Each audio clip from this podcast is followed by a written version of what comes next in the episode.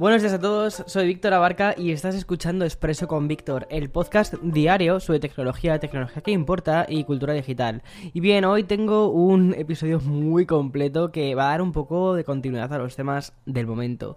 Y voy a hablarte de la crisis de fabricación de chips, del tema de Microsoft y la posible exclusividad de los juegos de Xbox. También de Netflix y también de la primera fecha del evento de Samsung.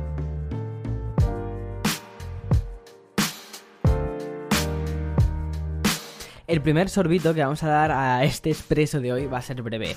Simplemente voy a confirmarte lo que ya era una especie de secreto, secreto a voces. Más allá del CES que se celebró en Las Vegas durante la primera semana del año, todos estábamos esperando qué compañía iba a inaugurar este 2022 en cuanto a eventos se refiere. Y todo apuntaba a que iba a ser Samsung quien iba a cortar, digamos, esa especie de, de lazo con el que se iba a empezar este 2022 de eventos. Bueno, pues finalmente la compañía surcoreana ha confirmado la fecha y la hora del próximo evento mm, que, es el, primer Unpacked, ¿no? Será el próximo miércoles 9 de febrero a las 10 de la mañana o a las 4 de la tarde si estás en España.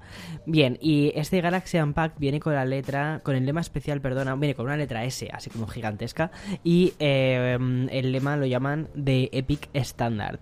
Y lo que básicamente parece es que es un, es un guiño al que será el protagonista del evento, que va a ser el nuevo Samsung Galaxy S22. Una serie que además será presentada online y que según los rumores apunta a que será, digamos, el bueno, lo que va a decir adiós también a la serie Note. Y de una compañía que pretende darnos algunas buenas noticias en forma de una nueva gama de dispositivos a otra que tiene mucho que celebrar.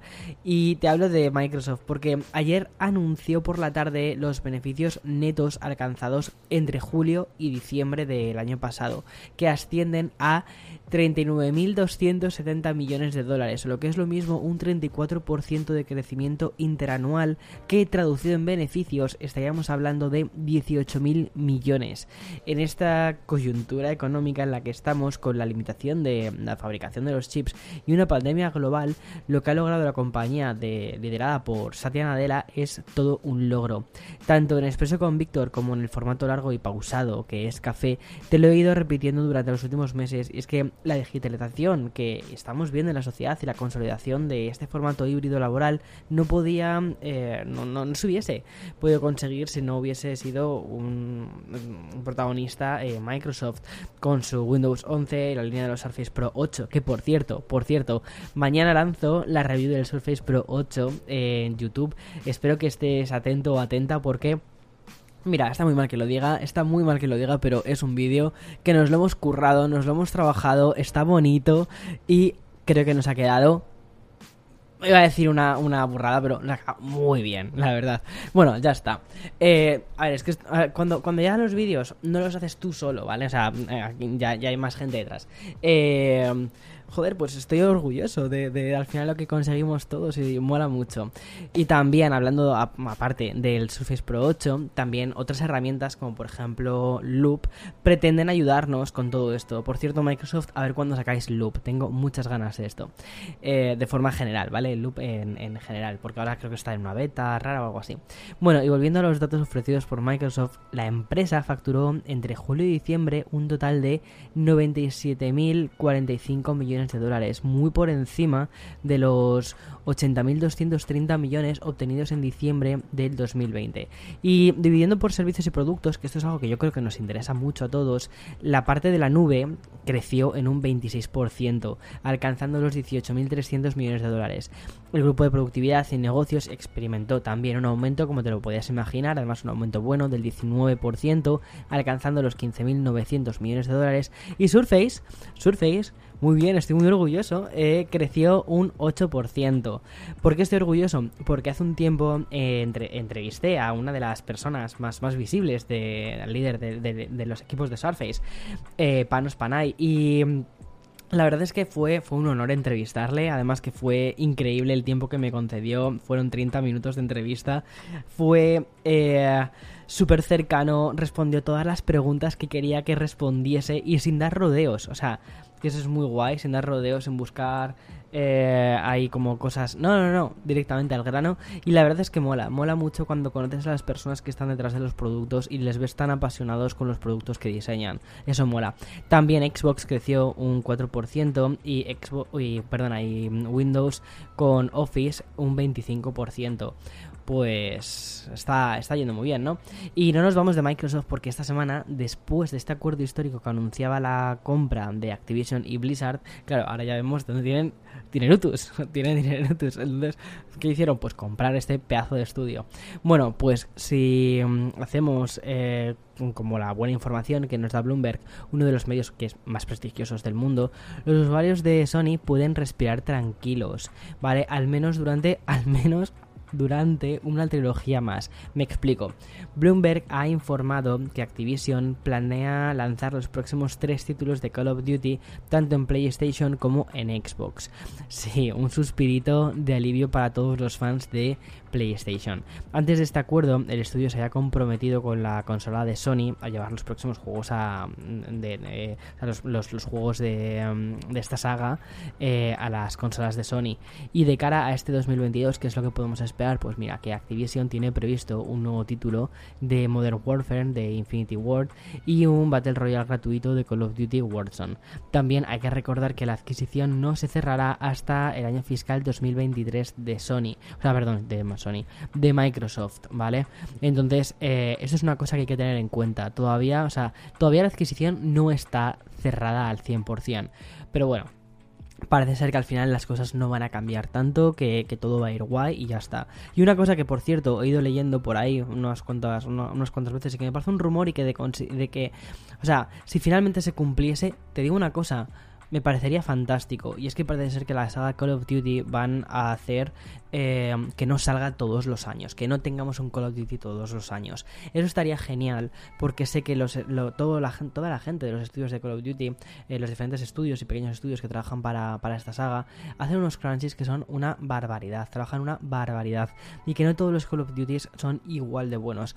Te digo una cosa, a mí me gusta Call of Duty, a mí me gusta mucho la saga Call of Duty. Sé que no me pega nada, sé que es completamente off-brand, pero hay veces que directamente tienes un día así que se ha sido un poco pues raro, lo que sea, y te apetece simplemente desconectar. Y luego también una cosa, y es que me, gusta mucho jugar a los juegos en, pantalla dividida, y algunos Call of Duties sí que dan esa opción, y entonces Eloy y yo solemos jugar eh, en pantalla dividida con la Xbox y nos lo pasamos muy bien. Entonces es una forma de ocio eh, que que nos gusta y ya está. Apagas el cerebro y juegas con, con eh, pues yo que sé, a, estos shooters que, son divertidos. Y bien, voy a hacer una pausa antes de hablarte de algunas cositas sobre Netflix que yo creo que te, que te van a gustar. Bueno, si ayer te mencioné la maravillosa cinta Don't Look Up hoy tengo que volver a hacerlo, porque um, es el estreno, el estreno de Netflix que apuntaba más hacia los Oscar, pero que posiblemente se quede en un par de nominaciones nada más en guion y en algún secundario. Ha estado a punto de convertirse en el mejor estreno de la historia de la plataforma, cuidado. Y hasta ahora ese honor recae en un estreno casi tan reciente como el de la película de DiCaprio, y se trata de The Red Notice, protagonizada por Ryan Reynolds y La Roca y Gal Gadot, Wonder Woman. La distancia que ha separado ambos films se cifra en 4 millones de horas de visualización. Wow, eh. Y que luego lo. Sí, bueno, 4 millones. Estaba pensando en 4. No, sí, sí, 4 millones de horas. Wow, qué pasada. Bueno, que seguro que hay algún streamer por ahí que tiene estas cifras, ¿eh? Bueno, tras cumplirse los primeros 28 días de su estreno, Don Look ha acumulado unas 360 millones de horas de visualización. Y por su parte, Red Notice sumó 364 millones de horas en las primeras 4 semanas. El tercer eh, puesto sigue aquel fenómeno del 2018 que fue Bird Box con 282 millones de horas vistas en el primer mes que, estuvo en el site. Mucha gente considera que esta película pues es una película muy rara para que haya estado en estos charts, porque tampoco es tan buena. Eh, eh, ¿Por qué? ¿Por qué está en este chart? Pues yo creo que fue porque muchísima gente, o sea, 2018, ¿vale? Eh, época prepandémica, la gente, sobre todo en YouTube, los youtubers estábamos muy locos y hubo muchísimos youtubers que hicieron el reto Birdbox. Entonces se, se hizo muy viral la película también. Eso de ir con los ojos tapados y haciendo cosas del día a día. ¿Pasaron catástrofes? Sí. No tantas como en la película, porque la película la verdad es que es súper post-apocalíptica. Y, y chunga, muy chunga. Pero, pero está guay. Y además sale Sandra Bullock, que yo la adoro. Después de la película esta que hizo en el espacio con eh, Alfonso Cuarón, creo que se llama Gravity, ¿no? Es de mis. Bueno, es una peli que me flipó. se llama Gravity, además la he visto como dos o tres veces. Alfonso Cuarón es un director de cine que me gusta muchísimo todo lo que hace. Em, Hijos de los Hombres es peliculón. Peliculón. Bueno, perdona. Otro tema recurrente de Expreso y de la actualidad mundial es la de la crisis de los componentes que mm, te he ido hablando desde, pues, desde hace ya un año. O sea, ya esto es como chicos, ya no es nuevo. O sea, esto, esto huele a 2020 totalmente. Bueno, es una escasez global que hoy además nos va a llevar directamente a la Casa Blanca. Según han publicado en un informe emitido, emitido por el Departamento de Comercio de Estados Unidos, el problema no desaparecerá hasta dentro de seis meses, que es un deadline, a mí me parece muy optimista, ojalá se cumpla, y es que compañías como Nvidia o AMD sitúan el final de la falta de componentes y semiconductores en la segunda mitad del año. Más pesimista es Intel, que dice que bajará en 2023. El informe que manejan en la Casa Blanca detalla que algunas de las causas de esta situación, por ejemplo, podría ser de que la demanda de los chips en 2021 fue un 17% mayor que en 2019. Y esta situación ha llevado a que la media de inventario de los estantes de las compañías pasase eh, a ser de, los 40 días que tenían antes en 2019 a los 5 días de promedio que tuvieron en 2021. Es decir, chips que fabricaban, chips que se vendían. va como pin, pin, pin, súper rápido todo. Y desde la administración del presidente de Biden se está haciendo muchísima fuerza para que el Congreso de los Estados Unidos apruebe la conocida como ley chips. O sea, es que esto me parece muy curioso todo esto. O sea, que haya legislaciones sobre esto. La cual lo que haría sería eh, liberar hasta 52.000 millones para la fabricación de semiconductores a nivel nacional. O sea, es que yo me imagino... O sea, eh, a, los presidentes y, más a Biden, que, es un señor pues, pues mayor, o sea, eh, que tiene la edad mm, de la que, tenía mi abuelo, hablando sobre chips, y es que me parece muy, muy, muy curioso. Pero bueno, chico, es la época eh, que nos ha tocado vivir es esta bienvenido bienvenido a Matrix a esta nueva eh, telerrealidad y, y, ya está. Bueno, que tengas un feliz día. Hoy estamos a menos 6 grados en Manhattan. Eh, día 26, miércoles 26 de enero del 2022. Aprovecha el día. Yo creo que hoy voy a quedarme en casa. Ayer estuve grabando por la calle y, y un poquito de frío. Pero bueno, no pasa nada, no pasa nada. Como, dice como decía mi abuela, o sea, como, dice, como dice mi abuela, sarna con gusto no pica y la verdad es que a mí ir a dar vueltas por Manhattan aunque haga mucho frío, me encanta. En fin, mañana, como siempre, más y mejor, chao.